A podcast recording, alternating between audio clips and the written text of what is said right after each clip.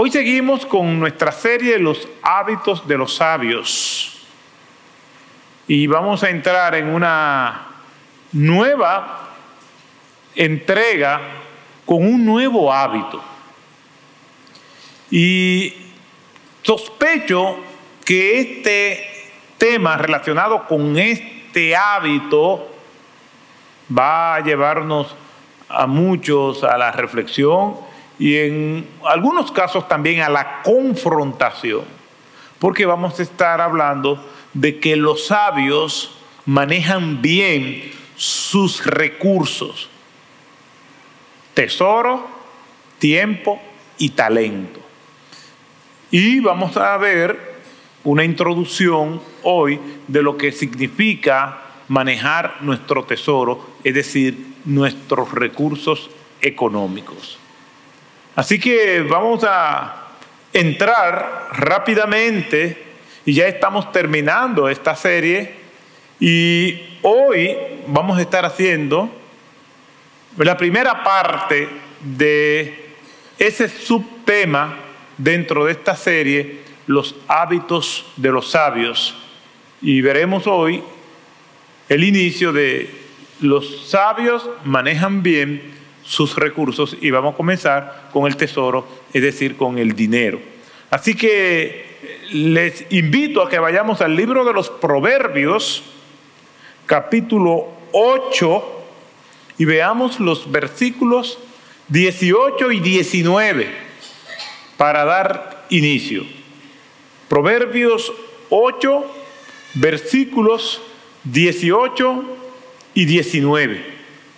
Y dice la escritura de la siguiente manera, conmigo están las riquezas y el honor, la fortuna duradera y la justicia. Mis frutos es mejor que el oro, que el oro puro, y mi ganancia es mejor que la plata escogida. Proverbios 8, 18 y 19. Oremos al Señor. Gracias te damos, Padre, por tu misericordia y porque nos permite compartir tu palabra una vez más. Te rogamos, te suplicamos que nos hable y que podamos entender tu palabra y aplicarla a nuestras vidas en el nombre de Jesús. Amén. Comenzamos diciendo que para algunas personas el tema del dinero es complicado. Es un tema controvertido. Y por ser así, pues no todo el mundo tiene el mismo criterio de lo que es el dinero en sí y cómo nosotros debemos manejarlos o cómo el dinero debe manejarnos a nosotros. Es difícil encontrar un balance. ¿Por qué? Porque de alguna manera u otra estamos en las antípodas, en posiciones encontradas, en pensamientos opuestos relacionado con el manejo del dinero. Pero sobre todo es más controvertido todavía si lo vemos en el contexto de lo que es la iglesia y es el ministerio. ¿Por qué? Por todos los abusos, escándalos que con relación al dinero, pues se han dado desde los tiempos bíblicos. Para unos, el dinero es un ídolo al cual le rinden tributo, adoración, pleitesía, reverencia, y se someten a todo lo que es ese ritual que acompaña al ver al dinero como un dios. Para otros, el dinero es un demonio donde por ser dinero, por ser riquezas, tesoro, ya de por sí eso se rechaza. Para unos es un pecado, ven el dinero como malo y para los otros el dinero es una bendición y es el indicador número uno de que una persona está con Dios si tiene mucho dinero. Y si lo ostenta es mejor como una exhibición de la gracia de Dios sobre esa persona. Como ven, no todo el mundo tiene el mismo criterio. Hay quienes hacen votos de pobreza, porque mientras más pobres, mejor. Porque espiritualidad y devoción y amor a Dios es indicador de pobreza. Es indicador de que esa persona tiene una buena relación con Dios. De hecho, llegan a decir que Dios vino a salvar a los pobres y que Mateo 5 hablando acerca de, el carácter del creyente, el Señor haciendo mención de las bienaventuranzas dice, bienaventurados los pobres. Se le olvida decir en espíritu. Pero para algunos hacer votos de pobreza y sufrir y pasar calamidades y no tener lo esencial es indicador de una buena relación con Dios. Y así como hay gente que hacen votos de pobreza, hay quienes hacen votos de riquezas, aunque no la tengan. Por eso declaran y dicen, yo declaro que voy a ser millonario. Yo declaro que voy a tener esto. Yo decreto riquezas para mi vida. Y si salen de un estacionamiento y ven un vehículo de alta gama, le dan siete vueltas reclamando ese vehículo para sí hay quienes están mareados dando vueltas y el vehículo no llega. Pero encontramos ese tipo de personas.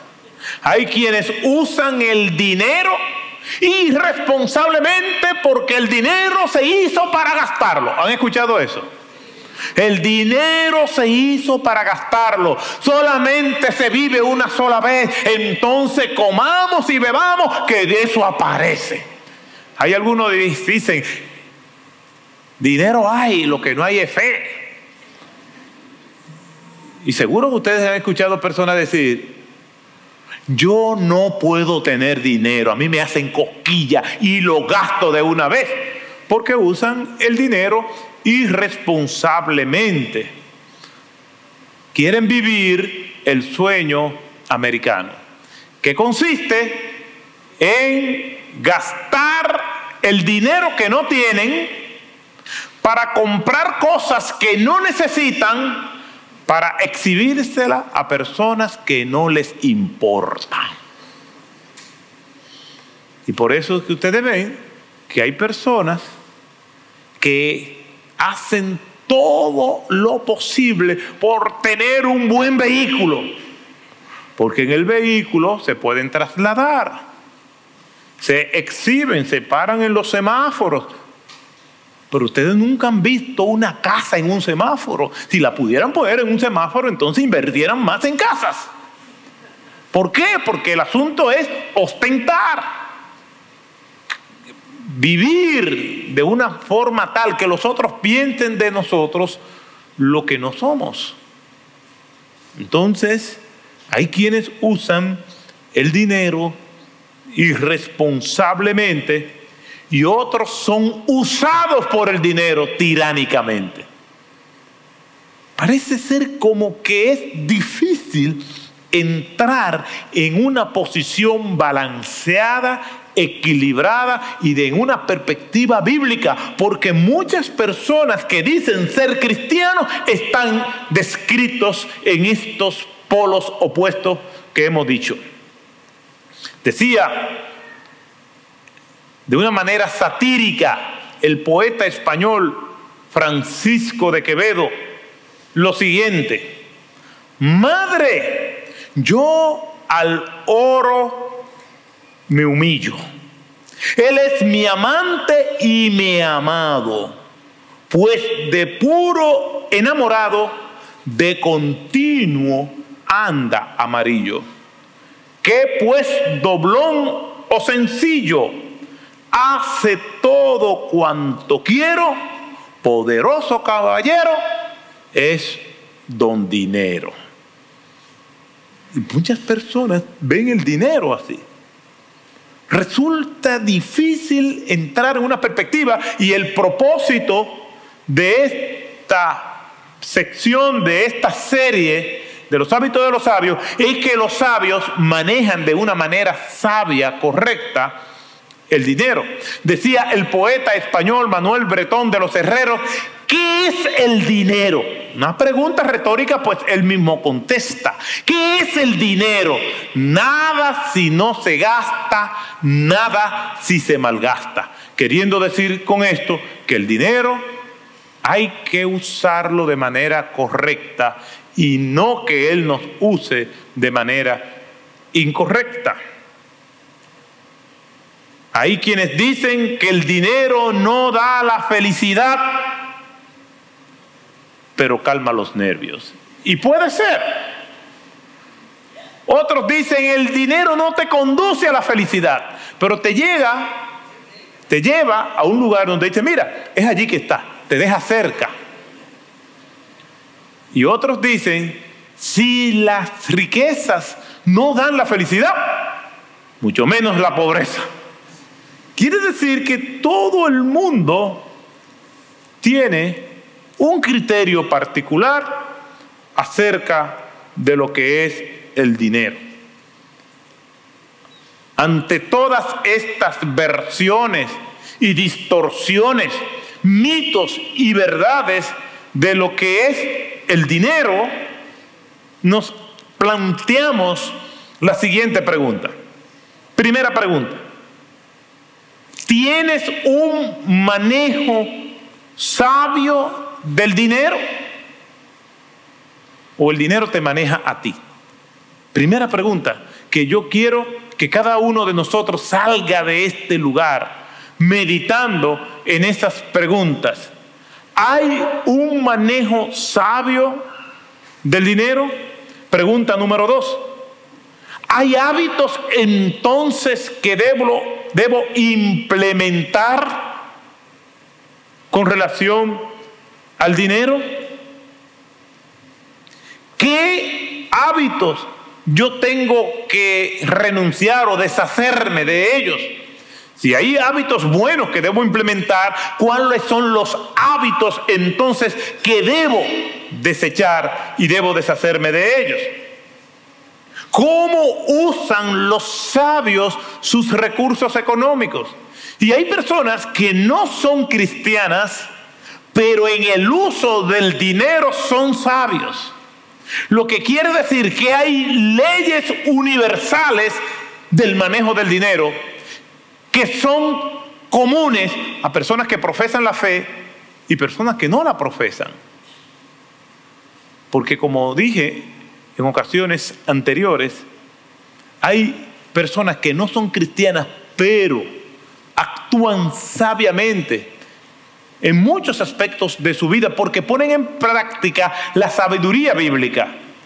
Lo penoso de esto es que hay personas que dicen ser cristianas y no manejan, en este caso, su vida financiera como lo establece la Escritura.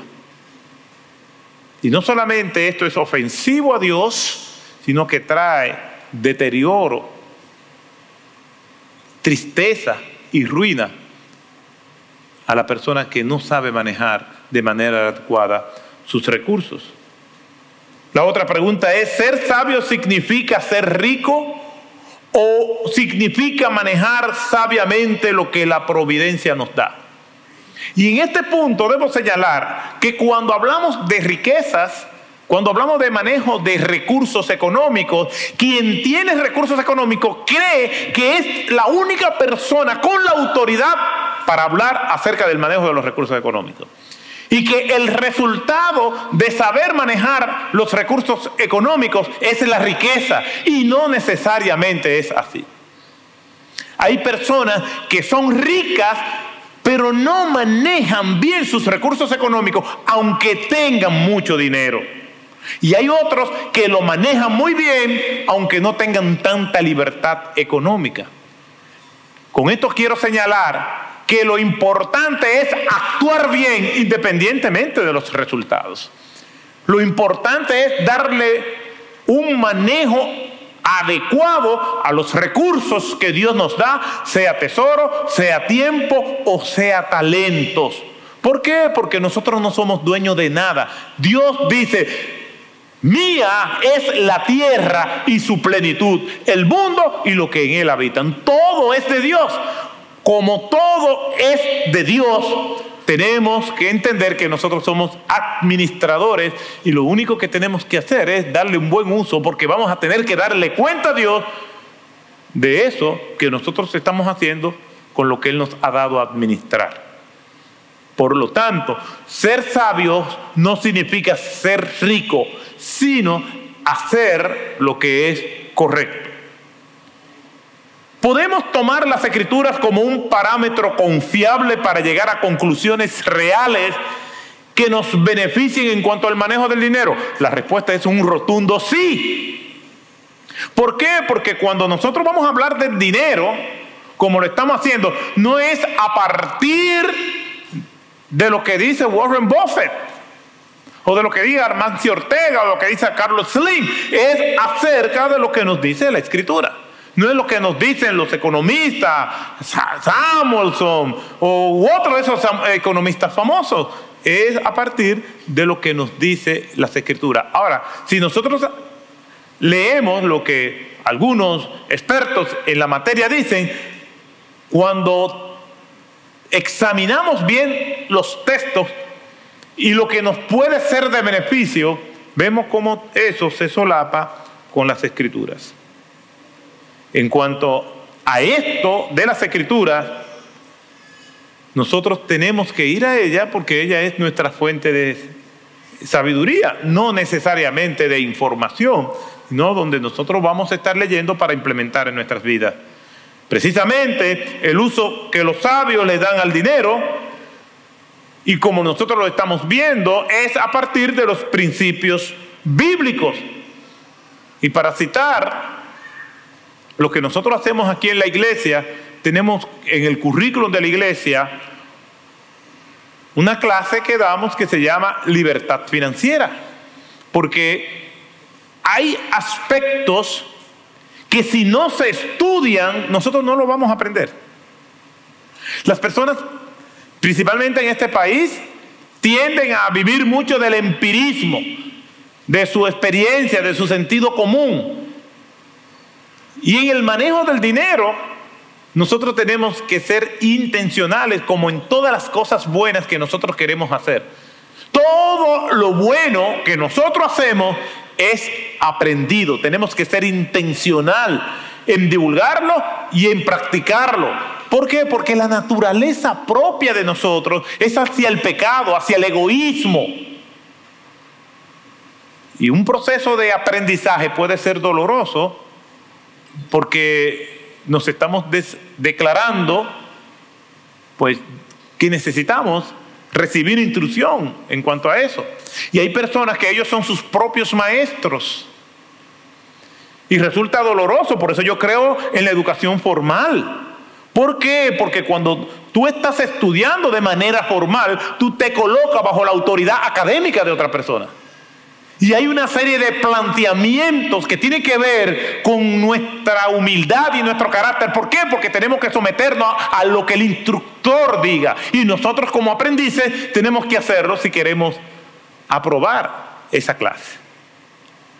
Y cuando nosotros entendemos que aunque tengamos algún conocimiento de algo y nos colocamos bajo la autoridad o la instrucción de otro, pues ese es algo ya de que por sí Dios bendice. Y nosotros pues enseñamos esa clase que le llamamos libertad financiera. Y comenzamos diciendo, apelando a, pues, a los textos de conceptos financieros Crown, de que la Biblia tiene el tema del dinero como un tema muy importante. ¿Por qué? Porque la Biblia tiene más de 2.300 versículos que tratan acerca del manejo del dinero y las posesiones. Y que nuestro Señor Jesucristo enseñó sobre el dinero más que cualquier otro tema. Atención. ¿Por qué? Porque Dios sabe lo mucho que se sufre cuando no manejamos bien los recursos que Él nos da. Ya sea porque nos sometemos y adoramos al dinero y nos convertimos en avaros, egoístas, en acaparadores, o los manejamos de una manera bien simple y lo gastamos sin reparar las consecuencias, siendo víctimas de la irresponsabilidad y del consumo. Se sufre mucho. Yo he hablado con personas que me dicen, no, yo no sé lo que yo, yo hice ese dinero.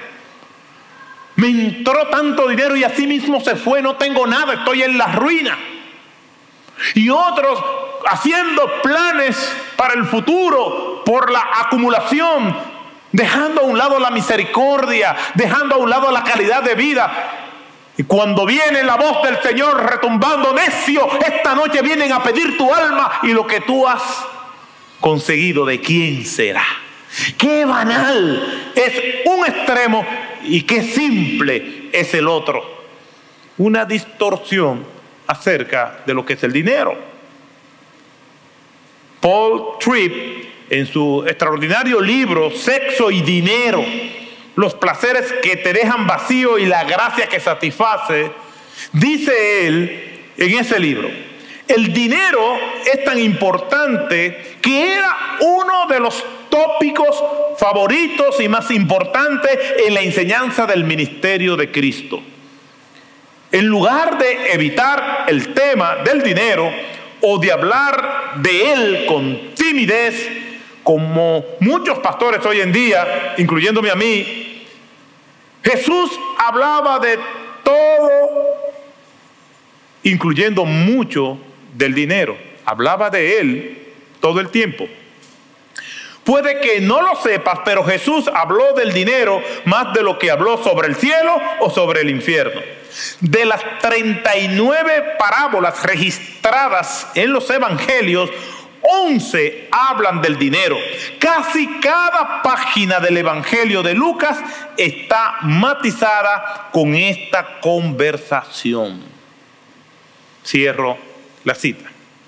No es posible, o dicho de otra manera, es imposible hablar de los hábitos de los sabios y no hablar del dinero.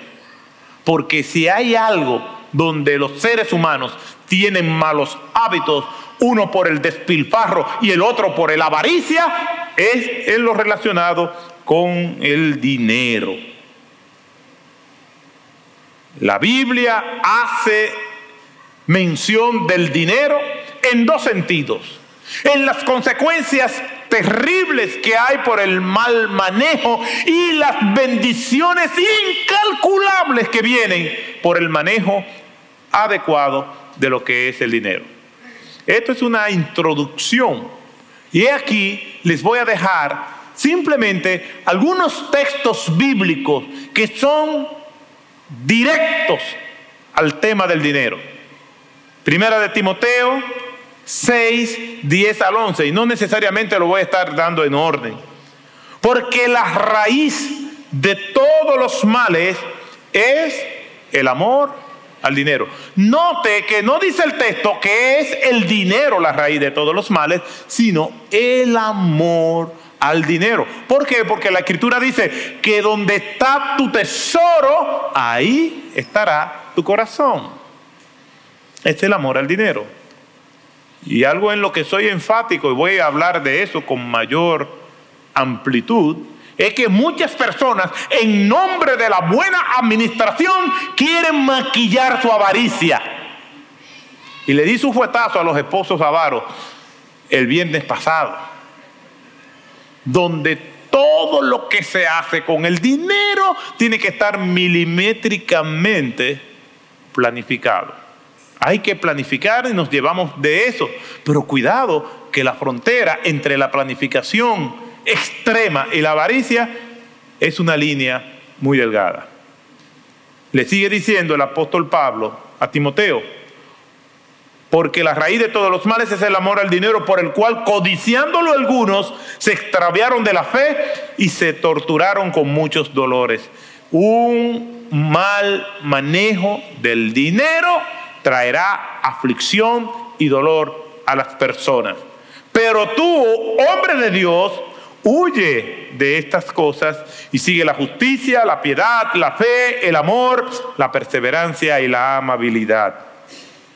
Lucas 12:34, porque donde está vuestro tesoro, allí también estará vuestro corazón. El Salmo 62.10, no confíes en la opresión ni en el robo pongáis vuestra esperanza. Si las riquezas aumentan, no pongáis el corazón en ellas. Fíjense que, que hay una advertencia y la advertencia no es al dinero en sí ni a las riquezas. Es hacer de las riquezas una obsesión o un objeto de adoración. En este Salmo 62, 10, en la primera parte dice, no confíes en el en que, que oprime, en la opresión ni en el robo pongáis vuestra esperanza. Eso fue que cuando el salmista escribía esto pensaba en la República Dominicana. Si las riquezas aumentan, no pongáis el corazón en ella. Eclesiastés capítulo 5 versículos 10 y 11 dice, el que ama al dinero no se saciará de dinero Las necesidades son creadas y vivimos en un mundo de necesidades creadas.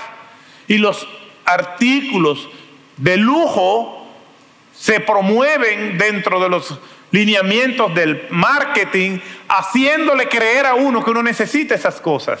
Las tiendas están diseñadas para venderte cosas que tú necesitas. Y hemos estado en tiendas. Y cuando uno ve una cosa que ni siquiera fue a comprar, dice uno, ay, esto era lo que yo andaba buscando. Mentira. No lo andaba buscando nada. ¿Por qué? Porque el que entra en esta centrífuga no para. El que ama el dinero no se saciará de dinero. Es el amor, el amor es eterno. Cuando uno ama a alguien, uno lo ama. Nuestras esposas y nosotros los esposos, dentro de la vida matrimonial, ¿qué es lo que nos dice la Biblia? Hasta que la muerte los separe. Pero si ese amor y esa capacidad de amar la ponemos al dinero, creyendo que nosotros vamos a sentirnos satisfechos en algún momento determinado, no, eso es una trampa. El que ama al dinero no se saciará. Y el que ama la abundancia no se saciará de ganancias. Hay muchas personas con mucho dinero y pelean con cualquiera por una cantidad mínima. La gente le dice a este tipo de personas, miserable. Es que el que ama el dinero es miserable. Porque lo que le da sentido a su vida y lo que le genera placer y de las cosas que verdaderamente lo llenan es la obtención y la obtención y la obtención de dinero. Lo ama, le rinde tributo, pero no para gastarlo, sino para acumularlo. Y el placer se canaliza de diferentes maneras. Las personas avaras lo que le genera placer ni siquiera es tenerlo para gastarlo, es tenerlo porque eso le da seguridad, le da satisfacción. Y nunca mucho será suficiente. ¿Por qué? Porque sus ojos, como dice la Escritura, no se cansan de ver. El que ama la abundancia no se saciará de ganancias. También esto es vanidad. Cuando aumentan los bienes, aumentan también los que lo consumen. ¿Qué es más fácil? Y vamos a poner un ejemplo sencillo. Usted va a salir y solamente tiene dos piezas de ropa. Y usted va a su guardarropa y lo ve o usted tiene un guardarropa lleno, ¿con cuál se decide más rápido?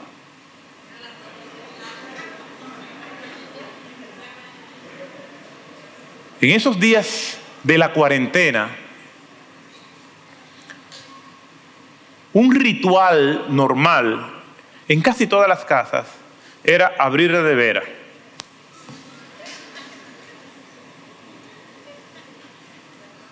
Pero si la nevera es como una piscina que lo único que tiene agua, uno coge su vaso de agua y se lo bebe porque ahí no hay más nada.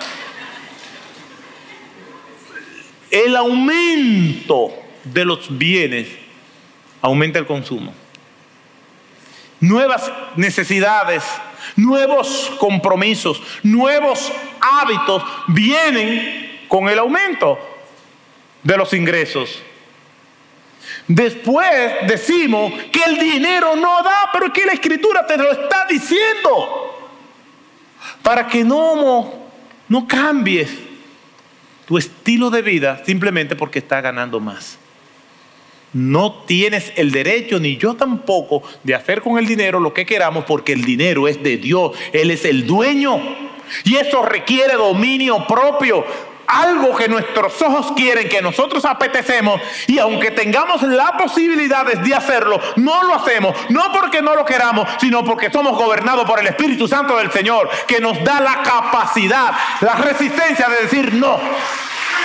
O muchas veces nosotros los padres, nuestros hijos no nos piden cosas que nosotros podemos comprar, y le decimos no, eso no. ¿Por qué? Porque nuestros hijos tienen que acostumbrarse a que escuchen la palabra no, aunque se pongan serio cuando uno dice esto. El hecho de tenerlo no nos da a nosotros el permiso de hacer con el dinero lo que nosotros queramos. No podemos abusar de los privilegios que Dios nos da. Y si usted tiene libertad económica, usted está en un grupo selecto del 20% de la población mundial. Y la advertencia, al que mucho se le ha dado, mucho se le va a demandar. Y si usted está dentro de ese 20% de la población mundial, usted es un privilegiado delante de Dios. Tanto así que el 80% tiene acceso al 20% de los recursos mundiales y el 20% al 80%. Yo no puedo decir, mi dinero es mío y yo hago con él lo que yo quiera, porque ya de por sí eso es un absurdo, el dinero no es mío, el dinero es de Dios. De Jehová es la tierra y su plenitud, el mundo y lo que en él habitan. Proverbio 16.8, mejor es poco con justicia que gran ganancia con injusticia, también inspirado en la República Dominicana. Hebreos 13:5. Sea vuestro carácter sin avaricia, contentos con, los, con lo que tenéis, porque él mismo ha dicho, nunca te dejaré ni te desampararé. Al del dinero, un instrumento de bendición, no una cadena que te ata. Porque muchas personas Dice, no, lo que pasa es que la situación no está fácil y yo estoy pensando en mi futuro. Pero tú no puedes planificar a futuro sacrificando los principios que Dios da. Y si Dios te dice y te plantea y nos describe cómo debe ser el uso que debemos dar al dinero, tenemos que hacer lo que Dios nos diga, aunque eso nos dé ciertas inseguridades para el futuro. Pero por eso dice el Señor, no te dejaré ni te desampararé. ¿Y quién ha dicho que nosotros tenemos futuro? Nuestro futuro es Cristo. Nuestro futuro es el Señor. Y a veces planificamos para un futuro que nunca llega. Proverbio 23, versículo 4 y 5 dice, no te fatigues en adquirir riquezas, deja de pensar en ellas. Yo conozco una persona que por alguna razón cada vez que nos vemos, lo que nos dice, no, yo estoy en unos negocios y siempre estoy en negocios y pensando que se va a hacer rico. Y me dijo, no, yo lo que quiero hacerme rico. Obsesionado con las riquezas. Y lo triste es que esta persona dice que es cristiano. Y una obsesión, rayando en lo irracional de ser rico. Aquí dice la escritura, no te fatigues en adquirir riquezas, deja de pensar en ellas. Todo lo justo, todo lo santo, todo lo que es de buen nombre, todo lo puro, si hay algo digno de alabanza, si hay virtud alguna, en esto pensad, dice el Señor. Que nuestros pensamientos sean consumidos a partir de lo que la palabra de Dios nos dice. Vamos a leer la palabra, vamos a meditar en ella y vamos a llenarnos de ella. Y uno de los principios por los cuales yo me esfuerzo cada día en vivir es buscar primeramente el reino de Dios y su justicia. Y todo lo demás vendrá por añadidura. Y si Dios quiere riquezas, te va a dar las condiciones para que la genere, para su gloria y su honra y para bendición de su pueblo. Pero la obsesión por la riqueza no viene de Dios. Versículo 5 de este Proverbio 23, cuando pones tus ojos en ella, ya no está, porque la riqueza ciertamente se hace alas, como águila vuela hacia los cielos. Usted sabe lo que está planteando aquí es persiguiendo algo que Dios nunca te va a dar.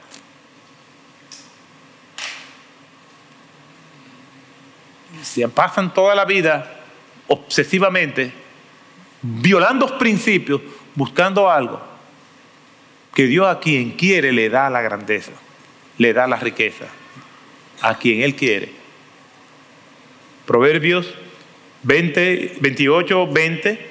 El hombre fiel abundará en bendiciones, pero el que se apresura a enriquecerse no quedará sin testigo. Otro texto más inspirado en la República Dominicana. El hombre fiel abundará en bendiciones. No dice riqueza, bendiciones. ¿Qué usted quiere? ¿Riqueza material o quiere las bendiciones de Dios? Lo que pasa es que nosotros confundimos bendición de Dios con riquezas. Las bendiciones de Dios es lo que nos debe importar. El saber que Dios está con nosotros, que Dios nos guía, que Dios nos llena de paz, que Dios derrama su gracia, que la providencia afectiva es abundante en nosotros. Eso es lo que nosotros debemos aspirar. Alguien dijo acerca de una persona muy rica, es tan pobre que lo único que tiene es dinero. El hombre fiel abundará en bendiciones. Proverbio 3.9, honra al Señor con tus bienes y con las primicias de tus frutos. Y nuestro Señor dijo en una cita que da el apóstol Pablo de Cristo en Hechos 20:35, en todo os mostré que, así, trabajando, debéis ayudar a los débiles y recordar las palabras del Señor Jesús, que dijo, más bienaventurado es dar que recibir. Nosotros tenemos como punto de partida Proverbios capítulo 8, versículos 18 y 19. Conmigo están las riquezas y el honor la fortuna duradera y la justicia. mi fruto es mejor que el oro, que el oro puro, y mi ganancia más que la plata escogida. El dinero será para nosotros una maldición o una bendición. Será una herramienta en las manos de Dios de gracia o será una puerta de entrada a cosas malas y peligrosas. Es necesario volver al modelo bíblico de lo que es el manejo adecuado de las finanzas. En este capítulo 3 de, eh, o en este capítulo 8 del libro de los Proverbios, la sabiduría es exaltada y es presentada como un personaje Dice el versículo 12, yo la sabiduría habito con la prudencia y he hallado conocimiento y discreción. Adquiere la forma de un personaje de la vida real para darnos a entender la personalidad que en este pasaje adquiere la sabiduría. Mis hermanos, el Señor nos llama a nosotros a hacer una profunda reflexión. Hay quienes están atrapados en las madejas de la avaricia. Tienen mucho, pero no son felices. O aunque tengan gratificación material y la avaricia y la acumulación les genere placer, están amargados y viven en una burbuja que aunque esto les haga sentir bien, lo importante no es cómo ellos mismos se ven, sino cómo Dios lo ve. Y otras personas, pasando necesidad, porque han hecho un mal uso y han despilfarrado los recursos que Dios le dio. Nuestro objetivo con esta serie es aterrizar y aplicar a nuestras vidas estos principios como sabios. En este capítulo 8 hay un bosquejo natural que quisiera compartir con ustedes y con esto terminamos.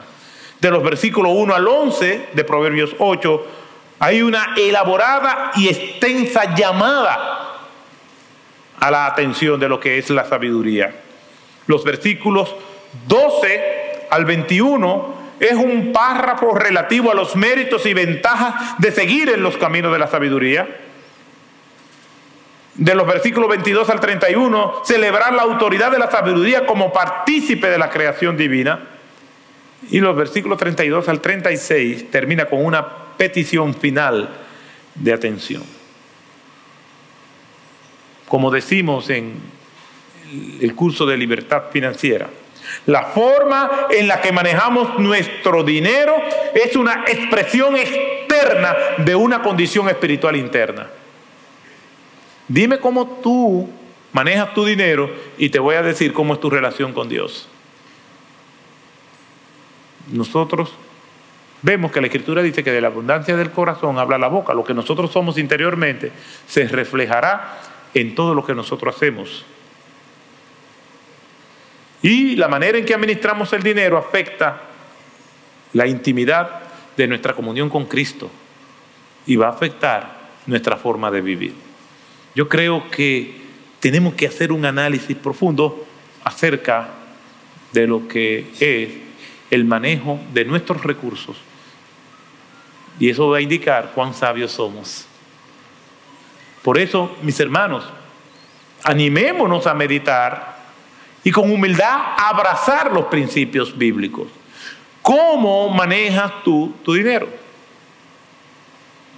¿Cómo te manejas con el tema de las deudas? ¿Por qué quieres gastar y gastar y gastar de manera compulsiva? ¿Por qué todo lo que ves quiere comprarlo aunque solamente lo uses una vez? ¿Por qué quiere comprar cosas? Para exhibirle a los demás, buscando que te reciban y usando lo que adquiere como un medio de aceptación social.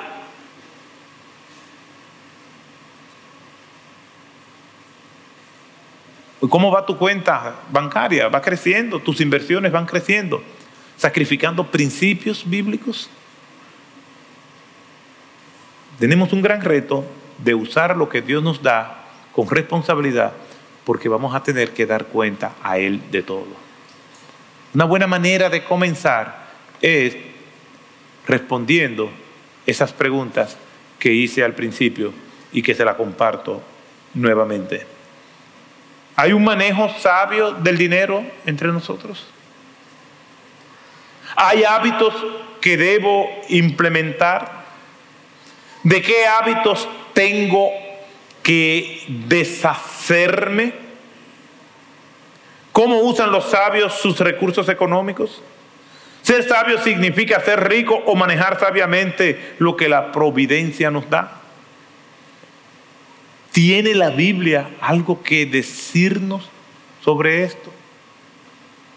Les dejo con estas preguntas y que podamos contestarlas bajo la dirección del Espíritu Santo del Señor. Oremos.